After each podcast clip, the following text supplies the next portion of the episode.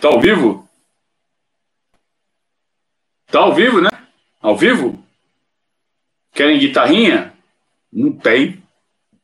Não tem abertura, não tem guitarrinha, não tem musiquinha, porque. Desculpe a nossa falha, não dá. Não há meios. Impressionante. Não sei por quanto tempo isso vai continuar. Sem produção, mas o conteúdo é o mesmo, as patadas são as mesmas. Saudações ao Viverdes a todos. Eu sou Conrado Cacassi e estamos começando o de sempre, o velho Periscato está começando agora. Deixa eu ajeitar isso aqui de novo, tá ruim, né? Tudo errado. Mas a gente vai tentando. Todas as segundas e quintas-feiras, se possível, aqui no nosso canal, a partir das 20 horas. Já deixe seu likezinho, por favor, né? O joinha. Não é por causa do cenário que não vai dar o joinha, né? E também não é por causa de de, de figurinha e dessas coisas que né, não vai participar, não vai continuar fazendo o chat, pode fazer a pergunta pelo superchat que vai ganhar prioridade nas respostas. E como aconteceu ontem também, né? O software não funciona. Tô achando que é conversa com o YouTube. O software não está mais conversando com o YouTube. Daí eles estão brigando. E eu fico no vendido, né? Só fico sabendo na última hora.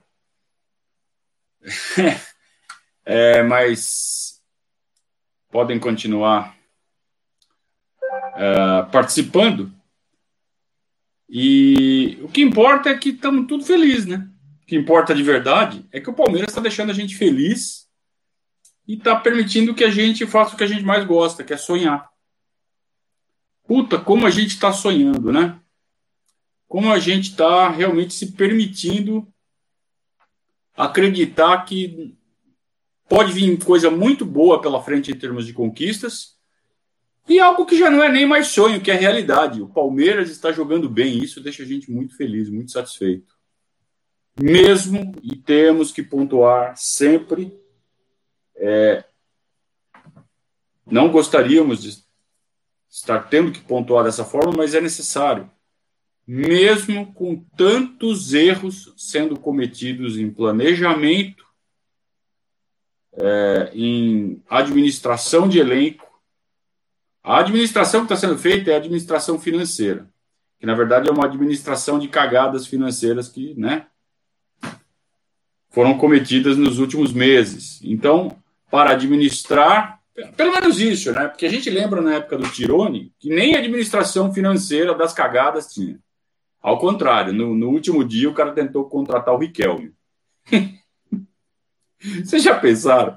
A gente não ia, não ia ter time para torcer hoje se o Riquelme tivesse vindo. Então, pelo menos isso, essa diretoria está fazendo. Tá, viu que fez a cagada, está tentando consertar e está liquidando o elenco. Então, semana passada foi o Ramires. Já tinha ido o Vitor Hugo, o Diogo Barbosa, o Bruno Henrique. Fazendo falta o Bruno Henrique, hein? É, já pensou o Bruno Henrique jogando bola na mão do Abel? Vocês já pensaram? Então. É, enfim. Mas mesmo assim, elenco e comissão técnica estão dando conta. Já pensaram se tivessem, se fora de campo tivesse tudo certinho? Já pensaram? É, mas então, mas em vez de ficar reclamando muito, foi como eu disse, a gente tem que pontuar. A gente não pode deixar isso passar, a gente não pode deixar esse tipo de coisa cair no esquecimento. Sabe por quê, gente? Porque senão o pessoal começa a falar assim: ah, tudo bem, está dando tudo certo. Não, não é porque está dando tudo certo, é, é que vamos deixar essas coisas passarem. A gente poderia estar muito melhor. A gente poderia estar muito mais competitivo, muito mais forte do que estamos hoje, e estamos bastante, se tivéssemos um elenco mais vasto, mais opções para o Abel, o Abel não está tendo que se matar para se virar. Uma hora a coisa pode dar errado. Uma hora essa, essas improvisações podem não funcionar. E aí, para virar uma bola de neve E, e a gente cansa de falar aqui, no futebol as coisas mudam muito rápido, para bem e para mal. Então, na hora de virar um. Né, perde o derby, já pensaram? Tem que improvisar no derby, não funciona, a gente perde para o Corinthians. Vocês já pensaram o que vai acontecer em janeiro se a gente perde para o Corinthians? O derby está marcado. Se não me engano, é dia 6. Vocês já pensaram? Dia 3 ou dia 6? Não, sei direito.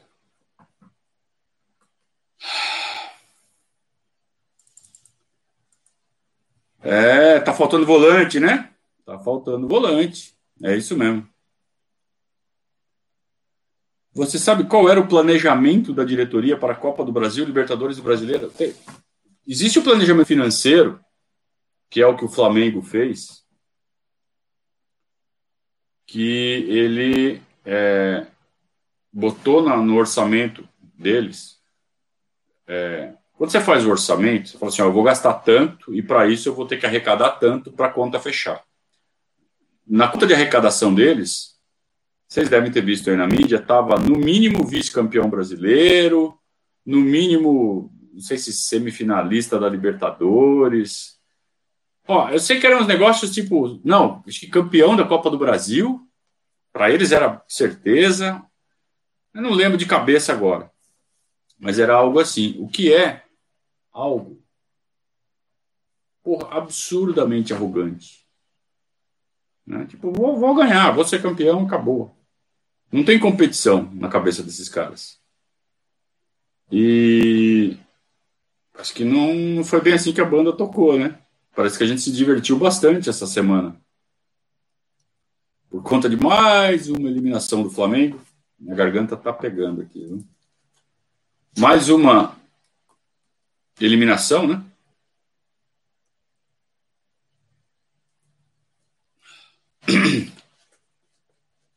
Melhorou? Ah, ó só. E o Palmeiras, eu não sei se cometeu esse mesmo erro, acho que não.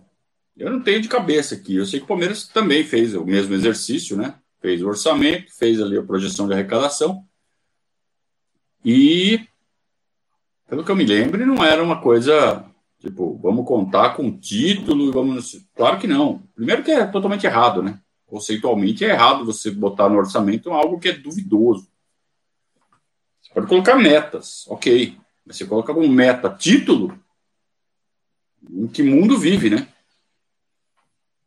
Então você tem que colocar uma meta de venda, você tem que colocar ali venda de jogador, né? Uma meta de arrecadação com venda de produtos, premiação, beleza, né? Você põe lá o quanto você vai ganhar de das federações por participação em campeonato. Então, quanto que a CBF vai te pagar para você participar do brasileiro? Quanto que a Federação Paulista vai pagar para você participar do, do Paulistão? É, quanto a, as TVs vão pagar pelos direitos? Você põe tudo isso aí na, previsão orçamentária. Mas colocar valor de título, tá louco. Ah.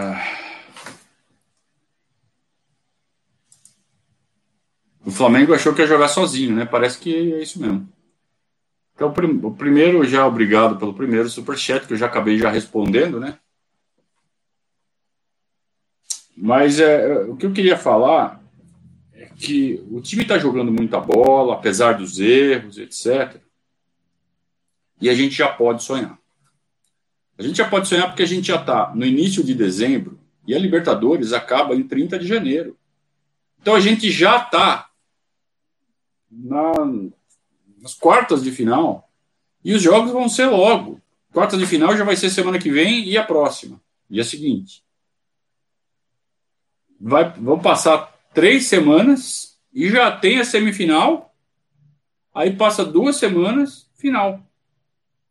Então, está acontecendo. Estamos no bolo, estamos na, no tiro final. E a mesma coisa tende a acontecer com Copa do Brasil, que nós já vamos jogar semifinal logo na sequência dos dois jogos contra o Libertar. E aí a final vai ser só depois, né? A final vai ser em fevereiro e aí não sabemos quando. tá marcada, mas será que a gente vai poder jogar? Se a gente ganha a Libertadores, não vamos poder jogar a final da Copa do Brasil. Aí vai ter que remarcar, enfim. Eu nem quero ficar falando daquela palavra, né? Do torneio que nós vamos jogar se ganhar a Libertadores. Porque primeiro a gente tem que passar do Libertar. Tá? Primeira coisa. Então não tem que ficar muito com, com projeção, não sei do quê. O que, o que acontece é que a gente está no bolo. A gente está no bolo no Brasileirão. Aliás, tem jogo hoje, né? Tem mais um jogo hoje para a gente secar. Não sei nem se já não começou já. Ih, já começou e já está dando errado. São Paulo está ganhando. São Paulo está ganhando e está assumindo a liderança, hein? Do jeito que está.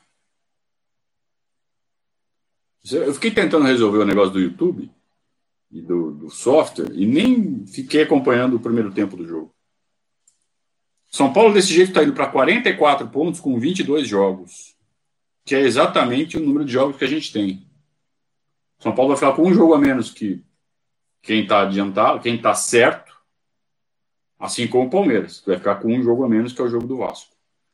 Então o São Paulo está abrindo sete pontos do Palmeiras. Tá? Está abrindo dois pontos do Atlético Mineiro, cinco pontos do Flamengo e sete pontos de um comboio aqui que tem Palmeiras, Inter, Santos e Grêmio. É, como está 2 a 0 no segundo tempo e o adversário é o Goiás, acho pouco provável que o Goiás empate. Então deve ser isso mesmo. É. Então são sete pontos do São Paulo em 16 partidas. Dá para tirar? Opa, se dá.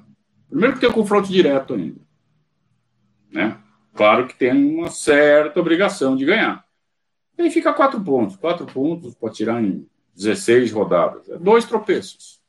Tá? Só que a gente tem que continuar nessa pegada de vitórias. Também tem isso. Então, assim, está acontecendo, gente. Estamos jogando bem. Fala um time que você, você vai enfrentar no Campeonato Brasileiro que você fala assim: não, esse time é favorito para ganhar do Palmeiras. Não tem. O Palmeiras também não é favorito contra todos. Mas na Pior das hipóteses, ainda mais sem torcida, o confronto será equilibrado. O Palmeiras chega em condições de igualdade ou superioridade em qualquer jogo do brasileiro. Pode perder? Pode. Quem perdeu do Goiás. Deu uma, uma atrapalhada aí no, no elenco. Chegamos completamente baleado e não tivemos como jogar. É, mas time, o elenco voltando ao normal, já enfileiramos aí três vitórias. Tudo bem, três vitórias contra times fracos. Aliás, essa é outra coisa que eu quero falar. Mas está ganhando. Então, estamos no bolo, estamos. A primeira parte, assim, para a gente terminar a temporada, estou satisfeito, é. Pô, o time jogou bem. Deu, deu gosto de ver o time do Palmeiras jogar. Outra coisa, ganhamos um campeonato em cima do Corinthians na final. Já é legal pra cacete, né? Os bombeiros estão tendo trabalho aqui, não sei se vocês ouviram. É, mas dá para ganhar mais. E o time está dando mostras que pode ganhar mais. E a gente, como eu disse, está na parte quente da temporada em alta. Teve times que já estiveram dominando o cenário em outros momentos da temporada. Mas com a consistência que está jogando o Palmeiras, no momento certo, ah, eu estou sonhando sim. Tem setores da, da imprensa que estão é, menosprezando as chances do Palmeiras, que eu acho ótimo menosprezem. Menosprezem. É o que eu mais quero que vocês façam. Não quero ser favorito, não. Mas o curioso é que não tem argumento para falar assim. Ah, quer dizer, tem. O único argumento é: ah, o Palmeiras só está pegando time fraco. É uma meia verdade. Num universo aí de. Vamos pegar a campanha, vai, para não ficar chutando. Palmeiras pegou times fracos nessa, nessa sequência aí de jogos entre Cebola e Abel Ferreira. Mas também pegamos time forte, hein? É, até onde eu sei, o Atlético Mineiro é candidato ao título, não é? Nós enfiamos 3 a 0 nos caras e chocolate. Ainda na época do Cebola, ainda. Nem, o Abel nem tinha colocado a mão no time. O Abel estava na arquibancada nesse jogo, né? É, até onde eu sei, o Fluminense pode não ser um Bayern de Munique. Mas é um time que está na parte de cima da tabela, né? Não está brigando contra rebaixamento. E o Palmeiras ganhou com tranquilidade do Fluminense. É, até onde eu sei, o Atlético Paranaense, por mais que estivesse cheio de desfalques, com, esse, com aquele mesmo time, deu calor no River Plate. Então, peraí. Adversário fraco, todo mundo enfrenta. Ou o Flamengo vem de uma sequência de confrontos contra Juventus de Turim, Chelsea, é, Ajax, é, são esses os adversários do Flamengo? Não, o Flamengo está jogando com os times do mesmo nível, as mesmas competições que o Palmeiras está jogando. Foi eliminado de duas. O São Paulo está jogando, por acaso, contra a Inter de Milão, o Barcelona, com o Paris Saint-Germain? Não. Estava jogando as mesmas competições que o Palmeiras. E foi eliminado de duas. Na verdade, foi eliminado de uma, né? E depois da repescagem, que foi a Sul-Americana, né? Foi eliminado da Libertadores, caiu para a Sul-Americana e foi eliminado da Sul-Americana. É... Então, por que, que o, os adversários do Palmeiras são mais fracos que os Por causa do sorteio. Porque vocês pegaram o Delfim. Pô, mas o Delfim não estava no grupo do Santos? E não passou de fase?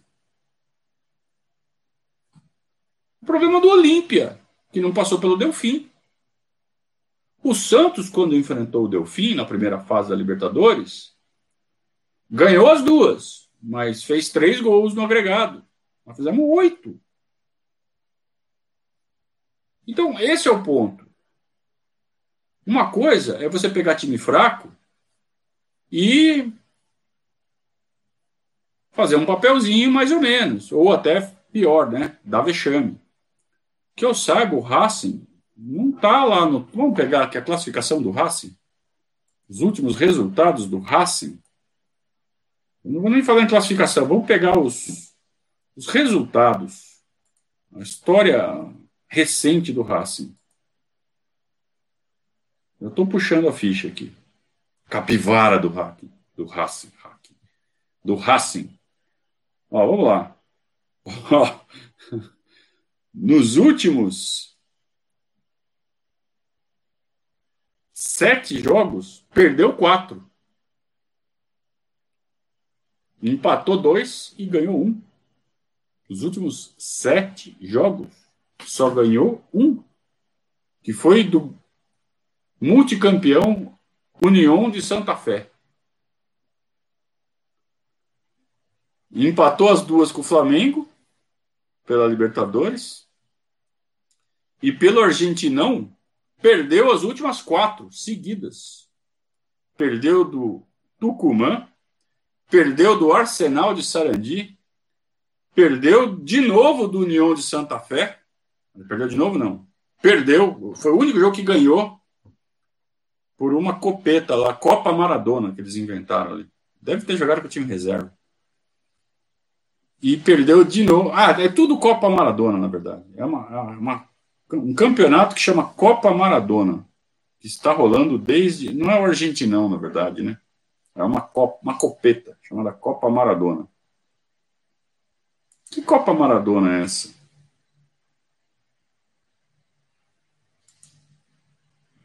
É uma Copa que está aqui com todo mundo, hein?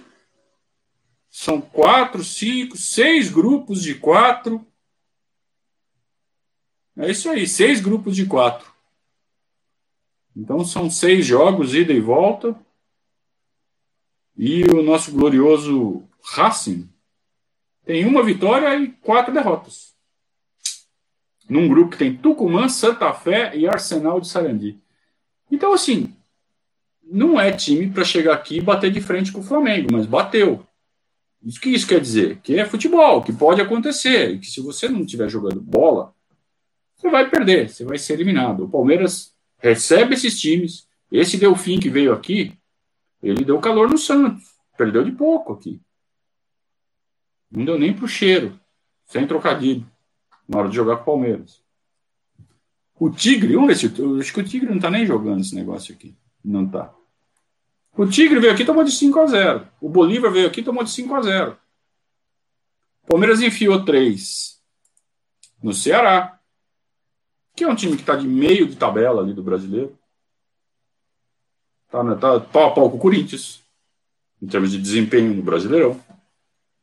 Palmeiras enfiou 3 a 0 no Atlético Paranaense, a quem o River Plate, o poderosíssimo River Plate, tomou calor, ficou por um gol de ir para os pênaltis. Nós enfiamos 3 a 0 no Atlético Mineiro, que é um dos líderes do Campeonato Brasileiro. Então, se isso não é estar tá jogando bem, se isso não é, é só. Não é mais que obrigação, porque só pegou coisa fraca, Beleza. Beleza. Acho até bom. Que seja. Só a gente que não pode cair nessa. Deixa os outros falando. Deixa os, a imprensa falar. Deixa o, o, os que torcem contra ficar falando sem mesmo. Acho até que teve um monte de adversário fraco, sim. Mas o Palmeiras fez o que tem que fazer contra adversário fraco passar o carro. Então, esse é o sinal da força do Palmeiras. Não é a lista de adversários. É como o Palmeiras passou por esses adversários.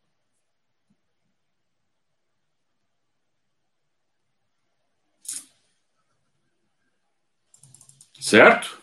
Faz sentido isso para vocês? Agora, vamos administrar nossas expectativas também continua sendo futebol, continua sendo uma caixinha de surpresas, continua sendo algo que leva a gente da terra ao céu e do céu à, à terra rapidamente. E estamos em três frentes e não podemos deixar que uma eventual, um eventual fracasso numa das frentes atrapalhe as outras. O time está forte. O grupo está forte. Está em harmonia. Deu liga. Deu a mágica. Que a gente parecia achar tão impossível há pouco tempo atrás. A mágica aconteceu. Claro que não é mágica. Mágica é só uma força de expressão. É trabalho, é inteligência e competência de quem está lidando com a bola. É muita competência de jogadores e de comissão técnica em conjunto. Muita competência. Então, deu a liga. Os problemas continuam acontecendo. Então, ontem perdemos Patrick de Paulo e, sei lá, Gustavo Scarpa. E o Vinha não jogou bem. É, então, pode. A gente das três frentes que a gente está brigando, duas são mata-mata, onde um jogo a casa cai. Lembra do Benedetto? Um jogo a casa cai. Pode dar tudo errado. Não precisa ser o adversário, porque caímos para o Boca em 2018. Mérito do Boca. Mérito dos caras que tinham um atacante numa noite iluminada. É. Mas pode ser juiz, pode ser um monte de coisa, cara, que pode tirar a gente de um mata-mata da noite pro dia.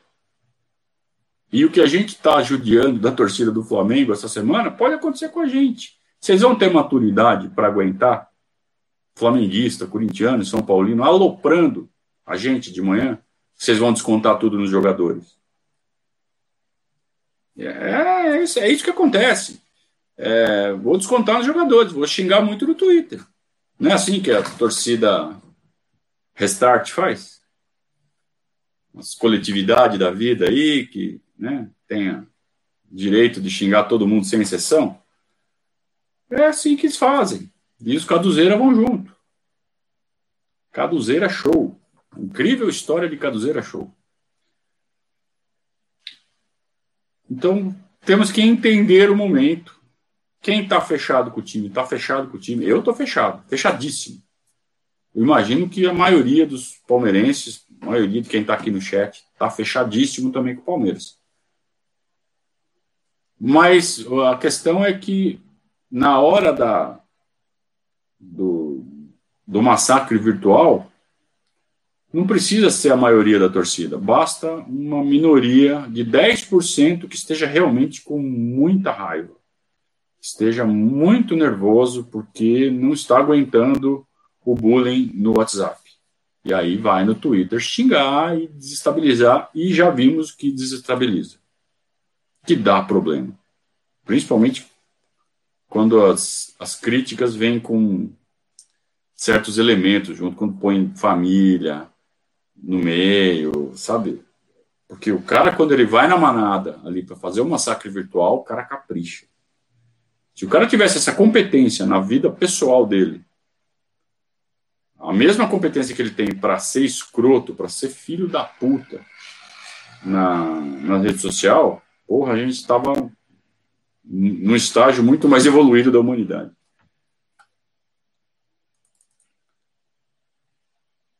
É... Olha lá. E vocês continuam caindo em armadilhas, né? Então já apareceu aí um perfil fake, um perfil totalmente é, é, irresponsável, que não tem imagem nenhuma para zelar. Sabe esse, esses profetinha de mercado? Que já apareceu com historinha de assédio em cima do, do Abel. E vocês compram isso. Vocês consomem crise. Vocês adoram consumir factoides que levam à crise. Quando é que vocês vão? Quando eu falo vocês, é essa turma que tinha um quadrinho, cara, que eu via na eu via num desses, desses jornais, na época que jornal impresso ainda circulava bastante. Era Dudu o alarmista, não é o nosso Dudu. Era um personagem, um moleque. Faz muito tempo isso, faz uns 20 anos. Dudu, o alarmista. Era um cara que vivia com o olho arregalado, correndo com os braços para cima, avisando todo mundo que uma tragédia ia acontecer. Eu não lembro nem quem era o cartunista, que é o autor do, desse personagem. Vocês parecem um monte de Dudu alarmista. Então, é, é alguém falar alguma coisa, vocês já arregalam o olho, colocam os braços para cima e saem. Vai acontecer tal coisa.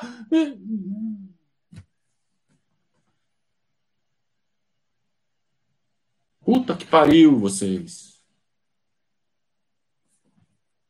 Então não tem nada em cima do Abel, não vai acontecer nada. É alguém querendo popularidade e vocês ficam consumindo isso. Vocês precisam ser mais malandros em rede social, malandro no bom sentido de pegar certas coisas, olhar e rir. Não levar a sério, regalar o olho, botar os bracinhos para cima e sair correndo, gritando. E trazer aqui para o chat que a gente tenta fazer ser uma coisa séria.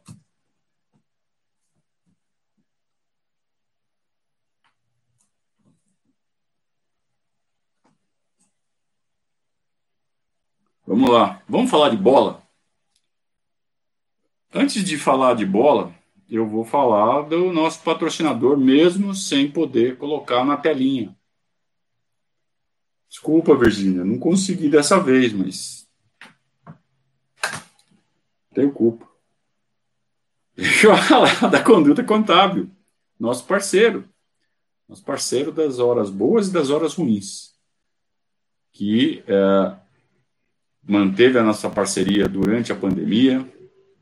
Foi um um apoio muito importante para que o Verdazo continuasse a existir, principalmente naquela época mais crítica, onde não tinha futebol, o interesse estava pouco. E a gente começou a fazer retrospectivas, né? Da, da história do Palmeiras. Aliás, os vídeos continuam dando audiência muito legal até hoje. Até porque não é uma coisa que está conectada com a atualidade, né? Então, o cara está sem o que fazer. É tipo assistir um programa, né? Tinha uma série na Netflix, é, virou as retrospectivas nossas. O pessoal está assistindo, está acompanhando, está maratonando. Olha que engraçado. E isso só foi possível graças ao apoio da conduta contábil. Então, isso mostra o primeiro aspecto que eu quero falar deles. São pessoas confiáveis, são pessoas sérias, são pessoas que cumprem o que se propõem a fazer. É, segundo, são rápidos, são bons e vão fazer uma coisa que você não gosta. A parte chata de trabalhar. Eles fazem isso para vocês. Então, qualquer que seja seu ramo de atividade, se você é um profissional liberal, se você é um empresário, você vai precisar dos serviços da conduta contábil, seja para fazer folha de pagamento, para fazer alteração contratual, para fazer regulamentação em órgão, sei lá do que, coisas pentelhas, coisas chatas, é, parte fiscal, né? Mesmo para pessoa física, você que é um assalariado, ah, nunca vou usar, não, você é assalariado, você paga imposto de renda, você tem que fazer sua declaração, usa os serviços da conduta contábil. Então, a conduta contábil é o, o parceiro que a gente sempre indica, e é sempre um prazer receber os, os retornos, tanto da conduta contábil quanto dos dos palmeirenses que estão recorrendo ao serviço da empresa, falando assim, ó, precisei da conduta e foi e foi bala. E a conduta falando assim, ó, estou muito satisfeito, está chegando cliente e é tudo gente boa. Então, é, é, com muita satisfação que a gente mantém essa parceria, sustenta essa parceria e eu recomendo fortemente os serviços da conduta contábil. Você vai entrar em contato com a a conduta contábil, que está no telefone que eu não sei, né? Estava escrito aqui na minha tela, não tem mais, mas vocês vão achar na descrição do vídeo. Aliás, alguém pode me ajudar aqui, né? 44399. Ah, me ajudem aí, vai. Vocês vão lá na descrição, coloque aqui no chat que está tudo certo. Depois eu repito aqui o telefone da Conduta Contábil, que é o grande parceiro da, do Verdade. É, Olha lá. Olha lá, já, já chega. Já, ah, eu nem vou ler essas porcarias aqui. que mais? que mais? Podem fazer superchat que ganha destaque aqui. Olha lá, 044 99877 3503. Obrigado, Hélio. É, quem estiver escrevendo com maiúsculo, eu vou tirar, tá? E essa, essas besteiras que você está falando aqui é coisa de moleque bobão. Tá? Fernando.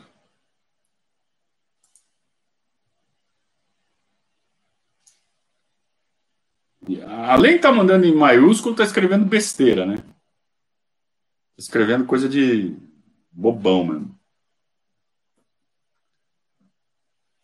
Vamos falar de bola.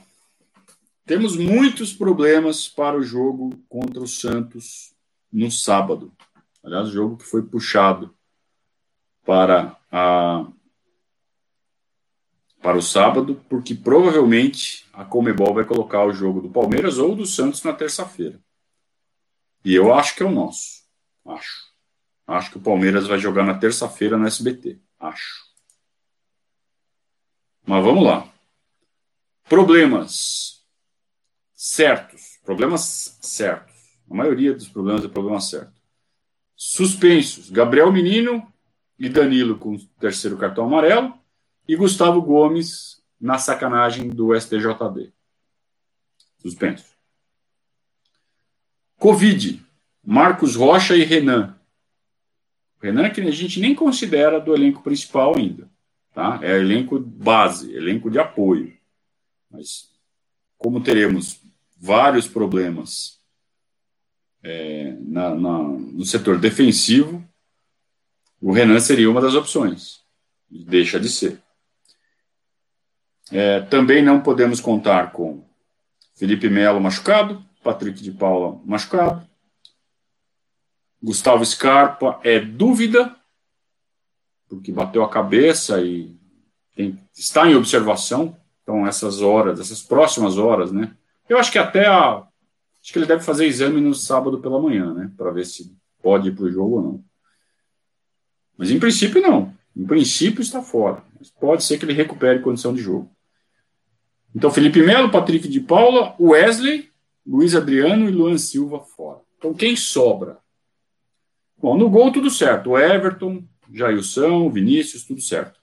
Para a lateral direita, não podemos contar com o Gabriel Menino nem com o Marcos Rocha. Então, é Mike. Com certeza, Mike. Na zaga, podemos contar com Luan, Emerson Santos, Alain Imperiur e Kusevich. O Renan provavelmente está na frente do Alain e do Kusevich. Então, seria a terceira opção. Mas é muito provável também que o Palmeiras jogue com o Luan ou como volante ou como terceiro zagueiro. Vamos precisar de mais dois zagueiros. Não é Luan e mais um. Ou é Luan e mais dois, jogando com três zagueiros, uma linha de cinco, ou com uma linha de quatro, mas com o Luan compondo a primeira linha, protegendo a zaga. Então é bem provável que seja Mike, Emerson Santos, Alain Pereur e Vinha, e o Luan, ou como primeiro volante, ou como terceiro zagueiro. Tá? Então, Luan, Zé Rafael. E aí na frente, por mais que a gente ainda esteja com vários desfalques, né? Wesley, Luiz Adriano, Luan Silva, é, ainda sobra um pouquinho de opções. Então, ele vai poder é, escolher entre é, entre sete opções, tira o Breno Lopes, que é claramente reserva. Então, entre seis opções, ele vai escolher cinco jogadores. Quem são esses seis? Zé Rafael, provavelmente vai entrar como segundo volante. Acho que até podemos definir isso, né? Zé Rafael é certeza e o Breno Lopes é certeza que não entra de titular. Então, para quatro vagas, ele, vai, é, é, ele tem cinco para escolher: Rafael Veiga, Lucas Lima, Rony, Veron e William. Deixa eu ver se eu não estou colocando um a mais aqui. Então, é o Everton, Mike, Emerson Santos, Impereu e Vinha. Luan e Zé Rafael. Isso.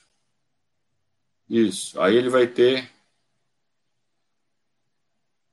quatro vagas na frente, tem cinco para escolher. O William também é meio certo, né? Que vai ficar ali como referência de centroavante, embora ele já tenha colocado o Rony para fazer isso.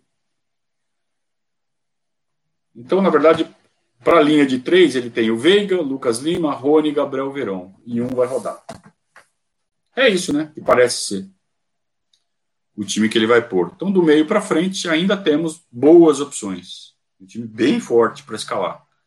É, a, a, defesa é que ficou um pouco enfraquecida, né? Mas colocando o Luan ali para proteger a zaga, não é bem a dele jogar de volante. Talvez jogue com três zagueiros e não sei como vai ser a postura dos laterais. Talvez ele solte um pouco. É, Mike não é exatamente especialista em apoiar, mas o Vinha é. Então dá para brincar bastante, né? Você solta o Vinha pela esquerda, segura um pouco o Mike e faz um ataque mais letal pela direita, sem usar o lateral. Então coloca o Veron, por exemplo, ou o Rony aberto. Cara, são tantas opções que esse elenco, mesmo diminuído, dá para o Abel, porque são caras muito versáteis, caras que fazem várias funções e bem são muito dotados tecnicamente. E estão se mostrando muito inteligentes taticamente. Também tem isso. Que tem elenco, você tem um monte de cara que é bom tecnicamente, mas que é tudo cabecinha, né? Na hora de. Na hora de. De executar, de pensar, de se deslocar, de saber o que, que fazer, para onde correr, que momento correr. E esse nosso elenco está se mostrando bem esperto, né? E talvez isso até explique um pouco o tamanho da insatisfação deles com o Luxemburgo. Qualificação mental deles falar assim, puta, a gente tá. A gente podia estar tá fazendo muito mais, né? O Fernando Rossi fez aqui um superchat para apoiar, não fez pergunta. Então, muito obrigado, né? A gente deixa o agradecimento. Tem outro superchat aqui que é do, do Leonardo. E ele quer saber qual é o nosso melhor 9 desde 2005. Essas perguntas são tão difíceis de responder, até porque a gente não tem de cabeça a lista completa e a gente acaba se atrapalhando um pouco, né? perdendo um pouco a, a. deixar alguém de lado. Mas a gente tem, tem um site chamado Verdazo, que ele tem um almanaque de jogadores que ele é porreta, né? Então, dá para você fazer uma lista de jogadores filtrando por década e filtrando por posição. Olha que legal. Então, eu vou colocar a primeira década do nosso ano, do nosso século, do nosso década do ano é bom, né? Até dá para falar de cabeça, né? Mas eu vou colocar a listinha aqui para não cometer injustiças. Vamos lá. Carregou. Jogadores. Ainda não está pronta a, a, classificação. É, aí eu vou acabar me lascando aqui mesmo. Vou acabar cometendo injustiça. Então melhor não. Então vamos de cabeça mesmo. Ó, Wagnerov foi um puta centroavante. Foi um puta nove. O de 2003, 2004, eu tô falando, tá? Aquele que ainda tinha sangue verde. Cabeça verde, né? Pintava o cabelo de verde. Antes dele virar urubu e gambá. A verdade, cara, ele é profissional, né? A gente que espera demais do, do, dos jogadores. Que eles tenham o mesmo amor à camisa que a gente tem. Mas nunca, nunca terão. Mas sim, o Wagner Love foi um puta de um centroavante em 2003, 2004. Aí você tem o Alex Mineiro em 2008, que foi um puta centroavante, uma pena que ele ficou uma temporada só. E você tem em 2009 um cara que foi tão bom ou melhor, que foi o Keirson.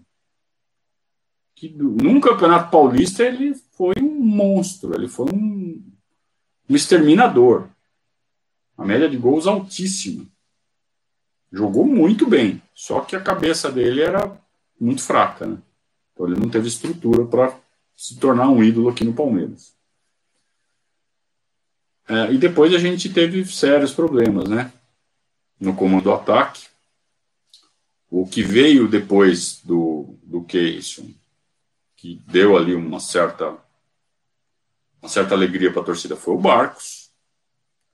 O Barcos fez bastante gol, tem uma média de gol bem legal também. O Allan Kardec, que também saiu errado do Palmeiras. O Barco saiu errado, o Allan Kardec saiu errado, Keirson saiu errado, Wagner Love saiu errado, pelo menos da, da, outra vez, da segunda vez. Difícil, né? Você pegar um 9 e segurar isso. Uh, mas enfim. Então aí a gente teve o Barrios, que nunca se firmou, tinha problema de lesão, O Gabriel Jesus jogou de nove em algumas situações, mas ele você não pode colocar o. Quando a gente fica velho, ele fala assim, ah, centroavante. Não, o Gabriel Jesus não é. Ele chegou a fazer o papel, que nem o William está fazendo hoje, né? Para ele fazer melhor. Uh, e que mais? Aí tem esses recentes, né? Não dá para colocar nesse bolo Rafael Marques, Leandro Banana, difícil, né? Então, acho que o, o, Luiz Adriano, mesmo jogando com a 10, mas ele claramente é o papel do 9 que ele faz, ele também está sendo um dos melhores, viu? Uma média muito boa. É, e jogando muito bem taticamente. Pegando todos esses, todos esses, que a pergunta foi: quem é o melhor 9? Quando você faz a pergunta o melhor 9, você já está botando carimbo na testa, né? já não é uma coisa que eu que eu seja muito fã.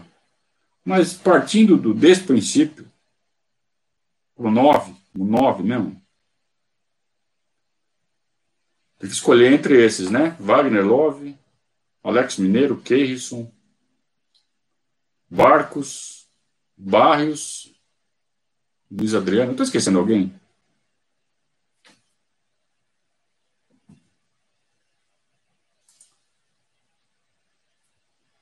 Estou esquecendo alguém não? A Obina não. Obina não dá para colocar. Nem o Allan Kardec não dá para. Foram, foram bem, mas não dá para colocar entre os melhores.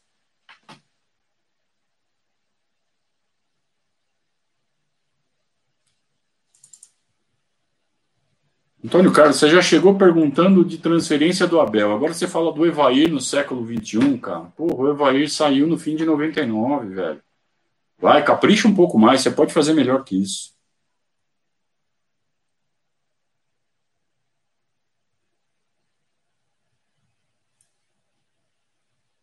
É, o Borja. Não, o Borja não, né? O Borja, é, mais pelo que ele poderia ter sido, mas pelo que ele foi, não dá para colocar ele entre os melhores. Então, tem que escolher entre esses cinco, cara. E quando é para escolher, quando essas coisas subjetivas, eu mesmo mudo opinião toda hora. Então, hoje mesmo fizeram uma lista dos 10 maiores zagueiros que cada um já viu jogar com a camisa do Palmeiras, lá no grupo dos verdade, do grupo dos padrinhos, né? E eu botei uma lista lá, mas se você me perguntar amanhã, fazer a mesma pergunta, eu vou fazer outra lista que já vai ser diferente. Porque cada hora eu penso uma coisa. Então vai, entre esses, cara. Acho que o Keirson. O Keirson foi tão matador, cara. Foi tão lamentável o que aconteceu na sequência. Tinha que ter o Lucha no meio da, da confusão, né? Mas eu acho que de todos esses, que foram muito bem, Love, Keirson, Alex Mineiro, Barcos, acho que o, o, o Keirson foi o mais letal de todos. Nem sei se foi essa a pergunta, né? Qual foi o melhor? O melhor conta tudo, conta a cabeça, conta o comportamento, e a gente não tem, eu não tenho nada para falar do, do, Wagner Love na primeira passagem dele, né? Foi excepcional também. Então, eu vou ficar com o Keirson, mas se perguntar amanhã eu posso mudar. O Alexandre pergunta do efeito suspensivo para o Gustavo Gomes. É questão de estratégia, cara. Questão de estratégia jurídica. É, pode pedir? Na verdade, nem, po nem pode. Porque a lei fala, só pode pedir efeito suspensivo para apenas superiores a 15 dias ou duas partidas. Ele pegou duas partidas, então em tese não pode. Apareceu um caso aí que o Corinthians conseguiu efeito suspensivo para o Jô quando ele pegou dois jogos. Mas aí me parece mais ser aquela situação de cor da camisa, né? Porque em tese não pode pedir efeito suspensivo. Não pode, a lei não deixa. Deixou para o Corinthians porque é o Corinthians. Então, em tese, nem pode. Agora também tem a questão de se pedir o efeito suspensivo e aí ter outro julgamento e aumentarem a pena. Então é a questão de chegar e falar, Abel, você segura aí, senhor Gustavo Gomes? Se precisar, a gente pede. Vai correr um risco. O risco é tal. Você está afim de correr esse risco? E aí, em conjunto, o jurídico e a comissão técnica tomarem essa decisão. Até agora não temos notícia alguma sobre esse pedido, mas isso pode ser feito amanhã. Eu acho pouco provável, mas pode acontecer. Muito obrigado, Alexandre, pelo superchat.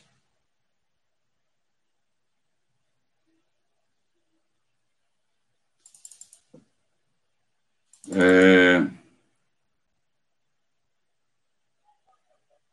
Mas, Antônio Carlos, de novo, você fala do Evair. Velho, eu Cara, eu tô ficando sem paciência com você, cara. Você tá aqui só pra tumultuar, é isso? Eu vou te tirar.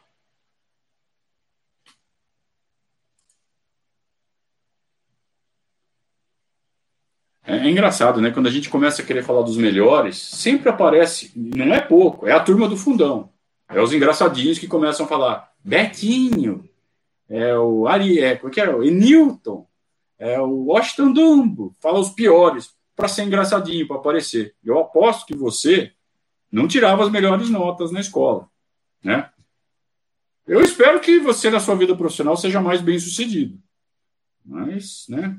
É, é o tipo de coisa que, sabe, gracinha juvenil aqui no chat, não é aqui muito a nossa, nossa praia. É, eu tô ficando velho, eu já não tenho muita paciência para essas coisas. Então parem com essas merdas.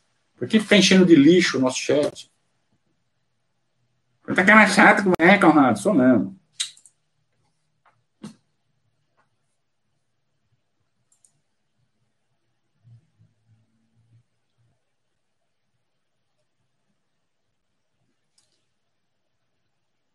Ó, pergunta do Renan, de 0 a 10, quanto está a confiança para um título nessa temporada?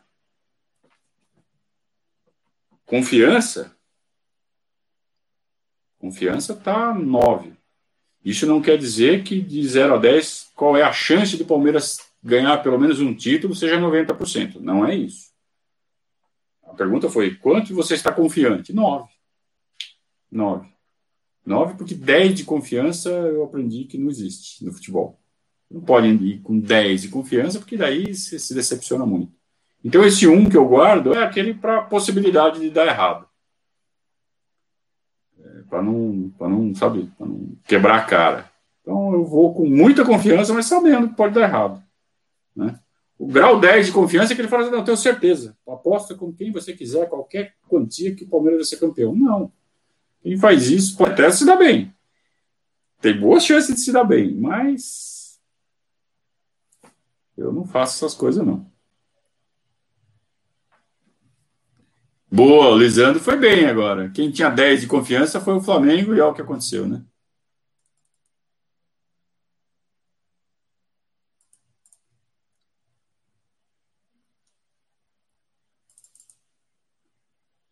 como diria o Coringa, why so serious?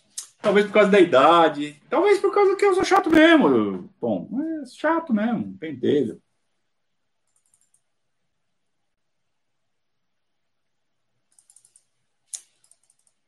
É, então. E ainda falou agora que funcionário público é sinônimo de ineficiência. Eu não mencionei funcionário público em momento nenhum, viu? Funcionário público pode até ser que tenham como tem em qualquer empresa, um monte de, de tranqueira, de cara acomodado e pouco eficiente, mas não é só na iniciativa pública, não, tá? Então, não é justo com os funcionários públicos colocar essa tarja na testa deles. Não faça isso. O André Maia está falando que o time vai ter uma sequência de jogos pior e pesada em dezembro. Preparação física preocupa? Preparação física preocupa desde que saiu o calendário. E é uma falácia isso que você está falando. A sequência de dezembro não é mais pesada do que a sequência de novembro. O Palmeiras descansou algum, em alguma semana em novembro? O Palmeiras não teve jogo fim de semana, meio de semana, fim de semana, meio de semana, fim de semana, meio de semana. Em todo o mês de dezembro. Qual foi o último descanso do Palmeiras? Qual foi a última semana livre do Palmeiras? Você se lembra? Foi em outubro. Teve uma semana livre. Ou foi setembro. Então, não está mudando nada. Então, a Fox, quem assistiu o jogo na Fox ontem, o Palmeiras vai entrar numa sequência de sete jogos em 21 dias. Hello! O Palmeiras está fazendo sequências de sete jogos em 21 dias desde outubro. Você pega os últimos sete jogos, pega o jogo do jogo atual, Volta sete jogos para trás. É 21 dias, 20 dias, 19 dias. Faz tempo que está nesse ritmo. Então não está aumentando o ritmo. Vamos falar, uma besteira. Quem falou isso na Fox falou merda. Ou tem preguiça de pegar o calendário para ver. Porque agora que os caras começaram a fazer isso, eu falei: o ritmo não está aumentando. Nós estamos jogando quarta, domingo, quarta, domingo. Às vezes muda para sábado, muda para quinta, mas é sempre meio de semana, fim de semana. Faz muito tempo, sem descanso. Desde que o Lucha, naquela reta final do Lucha, foi no meio de, de, de outubro. Então, aonde que está aumentando o ritmo? O Palmeiras não jogou três vezes na mesma semana, em nenhum momento. Então não está aumentando. E não tem jogo programado para jogar três vezes na mesma semana. Então não está aumentando nada. O ritmo é brutal, mas já faz tempo. O resultado é isso: está tá estourando o moleque de 20 anos. Olha lá. O Marcel já está matando a charada aqui. A última semana livre foi antes do jogo contra o Bahia, ou seja, há praticamente um turno atrás do Campeonato Brasileiro, com o jogo de Libertadores e com o jogo. Pega a data aí, vai, para fazer o serviço completo. Vai, Marcel, por favor.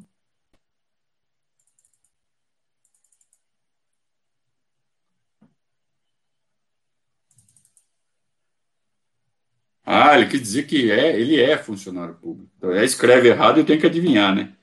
Então, tá vendo como eu defendi os funcionários públicos?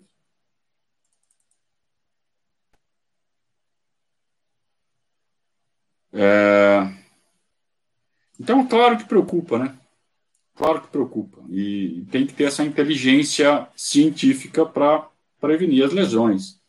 O Abel vive elogiando o núcleo de saúde performance, como fala. Só que eu estou muito preocupado com o índice de lesões musculares. Aí alguém vai falar, mas você acabou de falar que está tendo um monte de jogo. Tá, mas eu não estou vendo os outros times estourando tanto. Tem gente falando que é por culpa do gramado. É até como, onde que o gramado vai influenciar na lesão muscular? Se, se, você fala que o gramado ah, prendeu o pé e torceu, nas torções, pode ser, mas eu estou vendo o índice de lesão por torção no Palmeiras, me parece bem aceitável. Me parece que o gramado não tem nada a ver com isso. É, você pode falar assim, ah, numa pancada está prendendo mais o pé. Difícil de falar, né? O William, por exemplo, ele sofreu uma lesão igualzinha do Wesley. Ou igualzinha não é, mas com a mesma dinâmica, né? Ele salta no ar e na hora que ele aterrissa com todo o peso do corpo, né? Fazendo a carga em cima da, do joelho, o joelho não aguenta. É, a lesão acaba sendo um pouco diferente, mas a dinâmica da lesão é a mesma. O Wesley aconteceu isso no Allianz Parque. O William aconteceu isso em São Januário, que é grama natural. Alguém pôs a culpa na grama natural de São Januário? Não, né? Então não dá para você cravar quando é esse tipo de lesão por causa de é, desse tipo de, de, lance. Quando prende, quando fica claro que prende, tá, mas isso não acontece na grama natural também? Então aí tem que fazer estatística. Lesão muscular é zero influência da grama. Zero. Zero. E tem gente colocando a culpa do gramado artificial. É tanta ignorância, mas é tanta ignorância.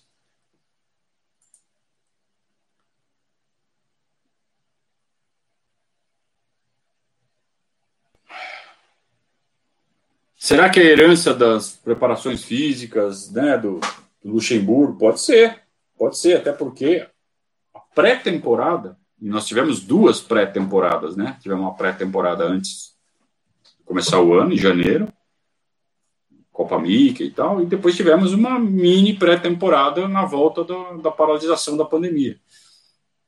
Então, sim, pode ser reflexo de uma preparação física mal feita. Agora, pode não ser, eu não sei, eu não sei opinar sobre isso. Pode ser.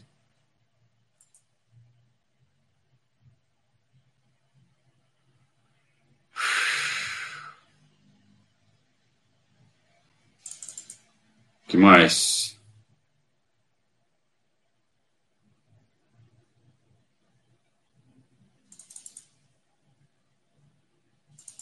Ah, então, gente falando da caixa de areia. Eu não entendo nada disso. Quem veio com essa conversa foi a imprensa. Eu não sei opinar sobre isso. Eu acho que tem que ter. A gente não pode ficar falando essas coisas e condenando o Melo sem saber, sem ter conhecimento de causa. Então eu, eu passo isso daí. Eu, eu, eu não tenho eu não tenho coragem de fazer uma crítica dessa. Eu estaria sendo muito leviano. Eu não gosto de fazer esse tipo de coisa.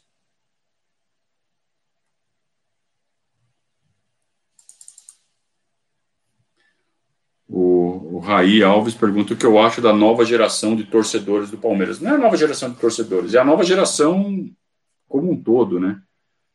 E o conflito de gerações é uma coisa histórica. Então, a minha geração era criticada pela geração anterior. Então, é normal. Né? A gente que tem que ter maturidade para entender que as coisas mudam, as coisas são assim. Então, quando a gente critica, quando eu fico aqui falando dos caduzeira, é, primeiro a gente tem que entender o tempo que a gente vive, né? A época que a gente vive. Então, a gente tem hoje uma, um cenário que é diferente. Então, é, tem uma, uma tese sociológica bem básica, bem antiga, que diz que o homem é produto do meio. E aí tem várias divagações ah, em torno disso, né? várias correntes que derivam disso, a favor e contra esse, esse aforismo. É, mas, de certa forma, inegavelmente é. Em algum aspecto, sim, é produto do meio, é produto do, da tecnologia que está em volta. É, Sim. É, não em termos sociológicos, não em termos de caráter, mas em termos de comportamento, talvez. É, eu, eu não entendo muito disso, viu, gente? Estou falando de orelhada, tá? Então não tenho pretensão aqui de, de estabelecer nenhum tratado aqui. É conversa de boteco. Mas é, eu fico irritado. Fico mesmo sabe, de ver certos comportamentos. Mas, por outro lado, eu tenho uma filha de 13 anos e eu aprendo muito com ela. Com, é, claro, eu acompanho o comportamento dela, como ela interage com as pessoas da turma dela. E é claro que entre uma turma que tem 13 anos e, e a pessoal da minha turma, eu tenho, vou fazer 50 semana que vem, é, tem a turma que tem 40, que tem 30 e que tem 20, que são estágios intermediários, e cada uma é de um jeito. E quem não entende as diferenças entre as gerações está condenado a ser uma pessoa escrota. Então, uma coisa eu vim aqui zoar e ficar falando um monte, mas, no fundo, eu entendo essas diferenças. Eu, eu sei. Gerações são diferentes e, e tem razões para isso. O que eu acho? Eu acho um pé no saco. eu, acho, eu acho um bando de pau no cu, mas o que, que eu vou fazer? É, são as gerações novas. Certamente as gerações anteriores à minha falavam que a minha era isso. Então tá tudo certo. Ah, José Antônio, você não acha que a minha geração é uma geração de um monte de pau no cu? Deve achar. José Antônio falou que tem 70 anos.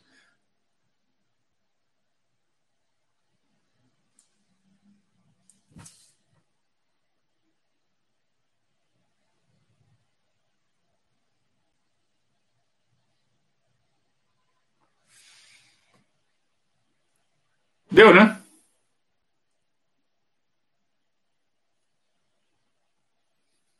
Para fechar, vai. Pergunta do Eduardo Camilo. Qual é o jogador mais insubstituível do elenco hoje para a gente dedicar às orações? É... Preciso colar aqui. Aquele que eu falo assim, se sair, fudeu. Sabe para mim, sabe qual é? Já saiu, que é o Luiz Adriano. Para mim é o, que, é o que tem menos substitutos para fazer a mesma função à altura. É o que mais necessita de uma de um improviso. E a gente está sofrendo um pouco com o William nessa função, né? Embora ele tenha feito um gol ontem. Do resto, cara, todos de um jeito ou outro, como a gente está cheio de jogadores polivalentes, eles estão se virando. O mais insubstituível é o Luiz Adriano. Do resto, dos outros, todos que estão em, em atividade, se a gente perder, tem como dar um jeito. O problema é se acontecer com quatro, cinco ao mesmo tempo, né? Aí a gente perde para o Goiás, como acabou acontecendo. Antônio Carlos, desculpe se eu irritei. Eu que peço desculpas se eu fui muito intolerante. Mas eu sou assim, né? E eu já também já desisti de mudar meu jeito. Então eu fico muito agradecido de vocês gostarem de mim mesmo assim. Tem gente que não gosta, que me xinga. É, bom. Tô aqui para ficar fazendo força para agradar, né? Vamos em frente? Ah, tem mais um aqui. Aquele salve do Vitor, não fez pergunta. Só aquele salve. Tem outro superchat? Qual? Do Alexandre. Ah, fui citado, é que, como é o mesmo, às vezes eu, eu passo voando assim na, na janelinha e acho que é o mesmo. Fui citado na última live sobre a sugestão de Patrick de Paula no ataque. Avaliei que poderia ser útil mais perto do gol. Ah, então. E eu falei, eu não sei se você estava sugerindo ele como centroavante eventual, que é o que acabou acontecendo, ou como centroavante centroavante. Então, se foi como centroavante eventual, você foi na mosca. Você acertou, pegou na veia, porque ele começou a pisar na área como um segundo centroavante fazer gols. Ou preparar jogadas para gols ali dentro da área. Obrigado pelo aviso do Marcos. O jogo do Bahia foi em 29 do 8, para fazer o serviço completo. Então, desde a semana de 29 de agosto, que o Palmeiras está jogando. Quarta, domingo, quarta, domingo, quarta, domingo, quarta, domingo, o ritmo é o mesmo.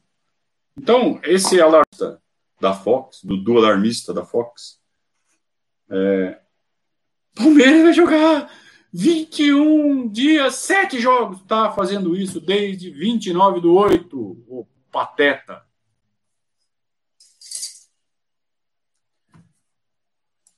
Vamos lá? Ó, eu já ia terminar, apareceu o do Fantinati aqui o último. Você acredita que a grama sintética do Allianz pode ter alguma relação com as lesões? Marcelo Fantinati, você acabou de entrar e chegou todo cheio de de boas intenções, fazer, vou fazer um super chat para apoiar o Conrado e vou fazer uma pergunta. Puta, uma pergunta que eu acabei de responder. E respondi com patada ainda. Não! Não, não, não temos elementos para falar que tem a ver. As lesões musculares certamente não tem nada a ver. E as lesões por torção tem que fazer um índice, tem que fazer, ó, teve tantas lesões por torção na grama assim, teve tantas lesões por torção na grama natural. Aumentou, não aumentou, diminuiu. É só fazendo estudo. Não adianta falar, ah, eu acho que foi, que é a botecagem, orelhada. De repente a gente fala que é, é, começa a falar mal do gramado, aí começa uma cornetagem em cima do gramado. Para que inventar coisa onde a gente não tem certeza, né? Então, se um dia chegar alguém com um estudo para mim e falar assim, ó, Antes do gramado, o índice de torções foi assim, assim, assim, assim, assim, de, de lesões que podem ser enquadradas nesse é, espectro de. Uh, ok. E fazer o mesmo com o pós-gramado artificial. Aí, se tiver dados, tiver um negócio decente, aí a gente tem elemento para falar assim: ó, esse gramado aqui é assassino. Antes disso, cara, pô, esse gramado está sendo tudo que a gente precisava. A gente já perdeu ponto em casa porque o gramado era ruim. Porque não conseguimos tocar bola direito. Os caras vinham na nossa casa e levavam vantagem porque igualava, né, nivelava por baixo a condição técnica do gramado. Já tivemos que ir para outro lugar, outro estádio, porque tinha o maldito show. Agora isso tende a diminuir, não vai acabar, mas isso tende a diminuir bastante. Então, antes a gente, antes a gente perdia cinco, seis jogos por temporada. A tendência agora é perder um, dois, máximo três. Então, já. Isso significa o quê? Dinheiro. Então, transformar o gramado num vilão, sem elementos, não vou fazer isso. Desculpe. Se tem outros canais aí que fazem isso, cada um faz o que quer, cada um é responsável pelo que fala. Eu não vou entrar nessa. Até o Hélio aqui fez um, uma ironia aqui, né? Fora grama sintética, é o fora da vez, né? A torcida do Palmeiras sempre precisa de um fora. Então, como tem jogador para criticar, agora vamos, vamos resolver implicar com a grama sintética. É isso, que beleza. Conrado, o grama fóbico, ao contrário, eu sempre fui contra colocar grama sintética, até eu ser convencido que a grama artificial teria é, não tornaria o jogo diferente, como acontece no gramado do Atlético Paranaense. Eu ficava injuriado quando o Palmeiras ia jogar, e até hoje, né? Quando o Palmeiras vai jogar naquele gramado, porque o jogo é diferente. O gramado lá, artificial, é uma bosta. É um societão, é duro, a bola pinga mais, a dinâmica do jogo é diferente. Quando você dá um passe rasteiro, a, a curva que a bola faz, né, conforme o efeito que você dá na bola, mesmo na bola rasteira, a curva lá é muito mais acentuada. É diferente, eles levam vantagem, isso é esportivamente feio. Então eu não queria isso no Palmeiras. Eu não quero ninguém falando que o Palmeiras leva vantagem por causa da grama. E o Palmeiras conseguiu pegar um gramado, achou um gramado que não altera as características do jogo. Eu, às vezes eu até esqueço que o gramado é artificial, porque a bola pinga igual, porque a bola rola igual. Se tiver uma diferença, é, é mínima, é bem pouco perceptível. É, então, eu me convenci de que, sim, era possível é, fazer um, botar um gramado artificial, acabar com o problema de irregularidade no gramado, acabar, ou diminuir, acabar não, diminuir o problema de perder jogo em casa por causa de show, sem alterar a característica do jogo. Pô, então eu fiquei muito satisfeito. E eu era contra. Eu mudei de ideia. E eu não tenho problema. Eu não sou torcedor da minha opinião. Né? Eu mudo de ideia tranquilamente desde que venha argumento. Então, se vier um estudo para falar assim, ó, com essa grama, teve um aumento significativo de lesões, sim, relacionadas ao gramado, essa, essa, essa, essa essa. Antes o índice era menor. Eu estou convencido de novo. Mas eu preciso de dados, cara. Botecagem comigo já não, não cola mais.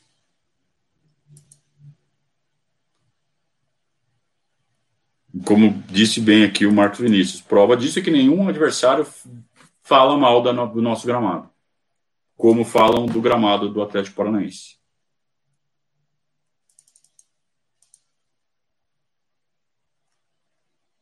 É, tem mais? Ah, é, então, o Nailton tá, tá querendo gracinha, né? Obrigado pelo apoio. É, é, engraçado, né? Quando eu falo que vou embora, começa a vir muitos superchats para segurar, né? Parece o Jô Soares, quando vai terminar o Jô Soares 11 e meia lá, e todo mundo fala, ah, é legal, isso eu gosto.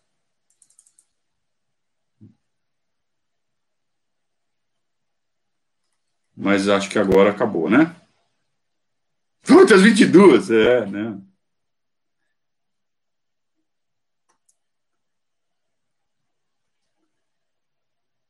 Então, tá vendo, tá vendo como a gente terminou com, com um mito que já estava sendo construído? Ah, o Palmeiras vai entrar agora numa, numa sequência brutal de sete jogos em 21 dias. Cara, pega qualquer jogo de outubro para cá, volta sete jogos para trás, volta seis, né? Pega o jogo e mais seis para trás, pega sete jogos.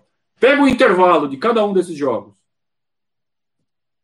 É 21 dias, é 20 dias, é 19 dias. Eu fiz esse exercício.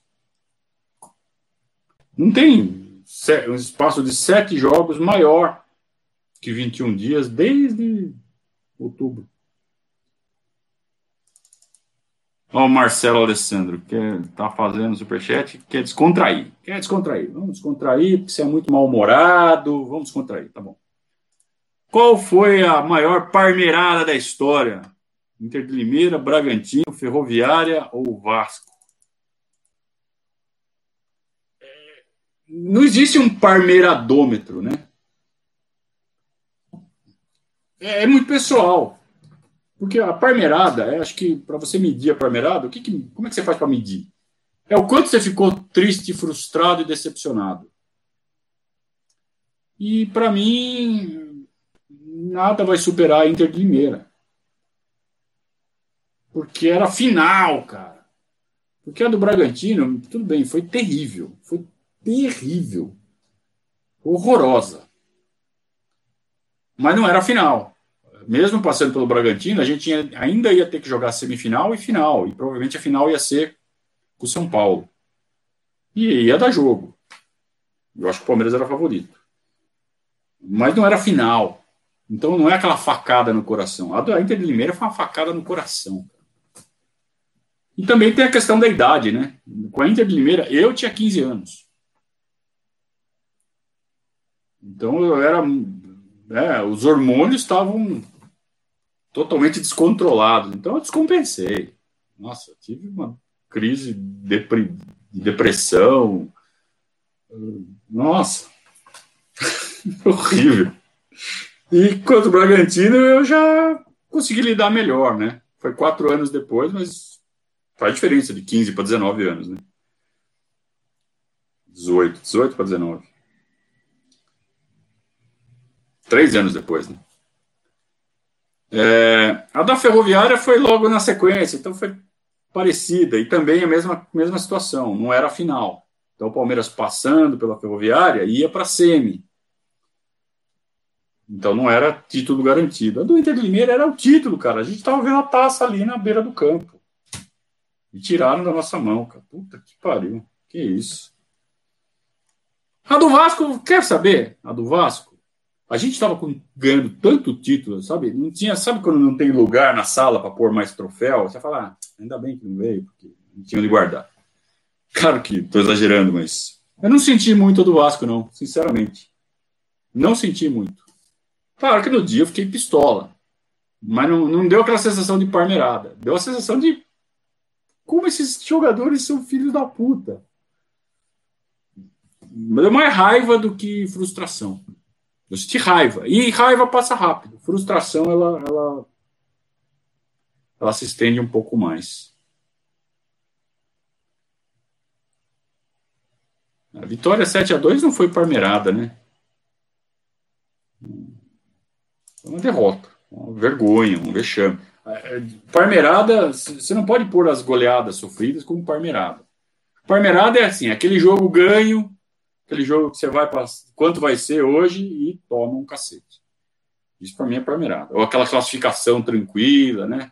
Tipo ontem. Se perde ontem é a parmeirada. O Lisandro está mencionando aqui. O time do comentarista, que fica falando essa coisa da, da sequência de jogos, já saiu das competições. Então, para ele, é absurdo essa sequência de jogos. Qual comentarista está falando? Quem que era o comentarista ontem? Era o Edmundo? Quem mais? É do Edmundo que está falando? Porque quem falou isso foi o Nivaldo, não foi? que é o narrador, que é palmeirense.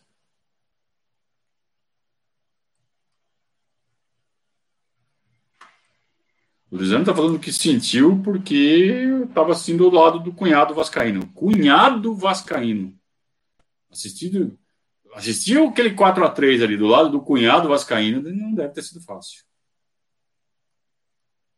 Então, vocês já estão distorcendo o conceito de parmerada aqui, já estão colocando vexame na conta de parmerada, não é. Vexame é uma coisa, parmerada é outra. Roubo também, roubo é uma coisa, parmerada é outra.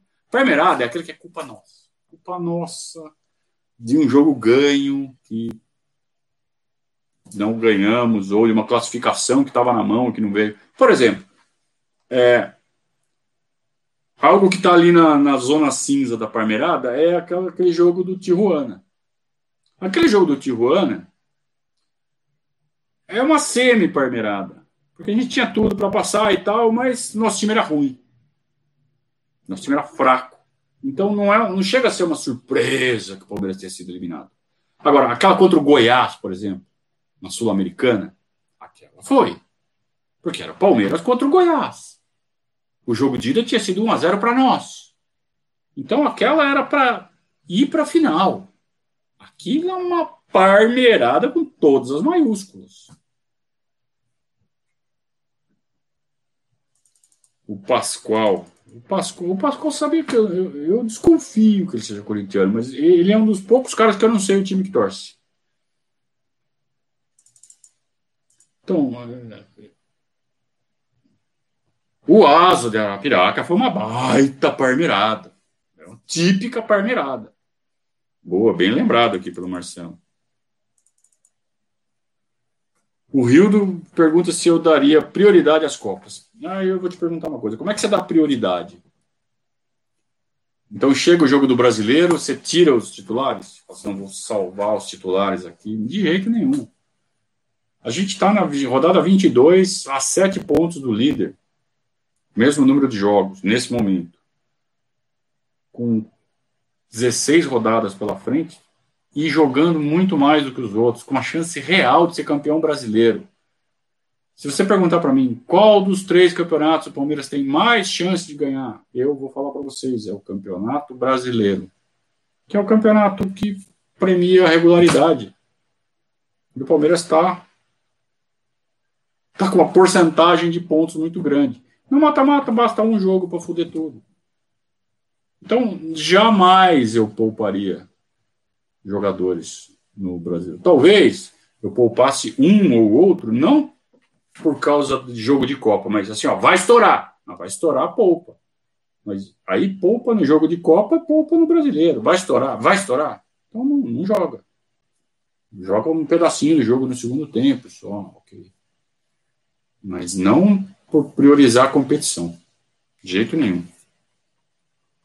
Grêmio 2009, uma parmerada? Não, porque é o Grêmio, cara. O Grêmio é um time grande. Parmerada tem que ser com um time pequeno. Aí alguém fala, mas o Vasco não é pequeno, mas porra, tava 3 a 0 né? Aí, é, para você ver como é subjetivo né, esse conceito. Quando você volta do segundo tempo ganhando de 3 a 0 o outro time tá pequenininho. Você tá muito na frente, você tá muito grande. Contra o Grêmio, a gente tinha vantagem de um gol. Contra o Grêmio. Não é Parmeirado. Para mim, não é. Né? O Rafael disse que é. Para mim, não é. Ah, mas então, tava 2 a 0 2 a 0 né? 1 a 0 lá, 1 a 0 aqui. Mas tinha muito jogo ainda. E, e eles responderam muito rápido. Não ficou assim, pô, vamos pro intervalo com três gols de frente, como foi o do, do, do Vasco. Mesmo indo pro intervalo com dois gols de frente, aí talvez eu considerasse uma parmeirada. Mas não deu nem para esquentar o placar escrito 1 a 0 ali, os caras já empataram em seguida, né? O Marcos está falando que acha que o Pascoal é palmeirense. Eu não sei, sinceramente eu não sei. Maldito Romário. Ah, maldito nada, cara. Ele fez o que qualquer centroavante faria. Se ele estivesse jogando no Palmeiras, a gente ia gostar que ele fizesse aqueles gols. É que nem maldito Benedetto, né? Maledeto. Ah, meteu gol. Saber meter, saber sofrer gol. O ideal é não sofrer, né? Eu acho que maldito, maldito mesmo foi o juiz que inventou dois pênaltis para o Vasco naquele jogo. Ele é muito mais maldito que o Romário.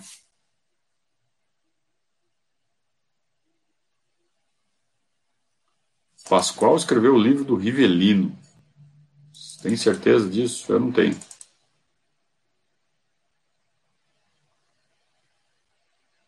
Sem contar que aquele time do Vasco era bem melhor, né? Como o próprio Hélio está falando aqui, né? Aquele time do Vasco era muito melhor que aquele time do Palmeiras. Vocês me enrolaram, né? Vocês ficaram fazendo umas perguntas legais aqui e eu acabei ficando mais tempo. Então chega. São 9h25 já. Então está na hora de terminar. Então, obrigado a todos pelo papo, pela companhia. Como eu sempre falo, é sempre muito bom, né? Quando o nível é alto, a gente dá umas patadas aqui, mas é para manter a ordem, né? Para manter o nível do chat alto, para não vir com um monte de besteirada. Criançada, né? Molecada, coisa de moleque. Eu vou colocar restrição de idade aqui, só pode entrar maiores de. Não, não brincadeira. Senão não entra o, filho do Amilcar aqui, né? O Marquinhos, parado. Aliás, faltaram hoje os dois. Então a gente volta sábado. Amanhã eu descanso. Descanso de Palmeiras, né? Tem o trabalho normal do escritório. É, e no sábado, então, rotina normal, Palmeiras e Santos, a partir das 17 horas do jogo. Então, 16h30 a gente entra no ar, lá no Instagram. E depois, vocês sabem, pós-jogo aqui. Tá certo? Obrigado, turma, mais uma vez pela companhia, pela, pelo papo. Desculpem se vocês me acham muito chato, mas se estão aqui até agora, é porque não acham. Então, acho que está tudo certo. e vamos em frente. Até sábado. Saudações ao Viverdes a todos.